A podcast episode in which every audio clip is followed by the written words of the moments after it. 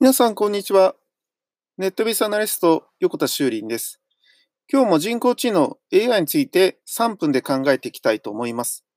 えー、最近ですね、ちょっと気になっている言葉というかですね、傾向があるんですけど、それはあの、数年前からすごく話題になっていたですね、その人工知能が人間の仕事を奪うというね、話がありましたけど、これ自体が嘘だったというですね、ニュースをよく最近聞くようになりました。で、まあ、このような背景にあるのはどういうことなのかということで話をしていきたいと思うんですけど、あの、まあ、一つですね、大きいビジネスの流れとして、その AI っていう言葉、まあ、人工知能っていう言葉を使うことによって、まあ、商売をしていた人たちがいるっていうことですね。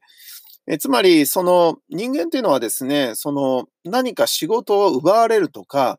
えー、まあね、ちょっと前で言えば、あの、ノストラダムスの大予言とかありましたけど、何か自分に対して不安のことが起きるとか、怖いことが起きるみたいなニュースを聞くと、そうするとですね、人間ってその購買行動に移してしまうんですね。何か本を買ってしまったり、え何かそういうことに対してですね、あの、対策をしようと思ってしまったりするわけです。だけど実際には、あの、AI によってこんな素敵な未来が来るよ、みたいな話を聞くとですね、何も購買行動って起こさないんですよね。えー、なんか楽しみだから、その時を待とうみたいな感じになるわけです。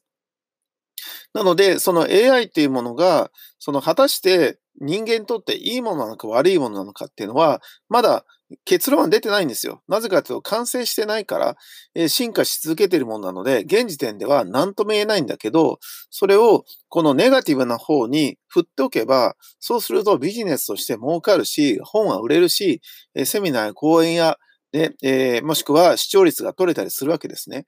その辺のとこに結構踊らされてきたんだけど、これをね、ずっとその恐怖を与え続けながらやっていくのかという話になった時に、この数年経ってですね、もうみんなもうその事実が分かってしまったり、えー、そしてもう飽きてしまったりしてるのが今なんじゃないかなという気がしています。だから、そこまでね、こう言ったことに、煽ったことによって、何もこう動かなくなってきたのが今なんじゃないかなっていうふうに思うんですよね。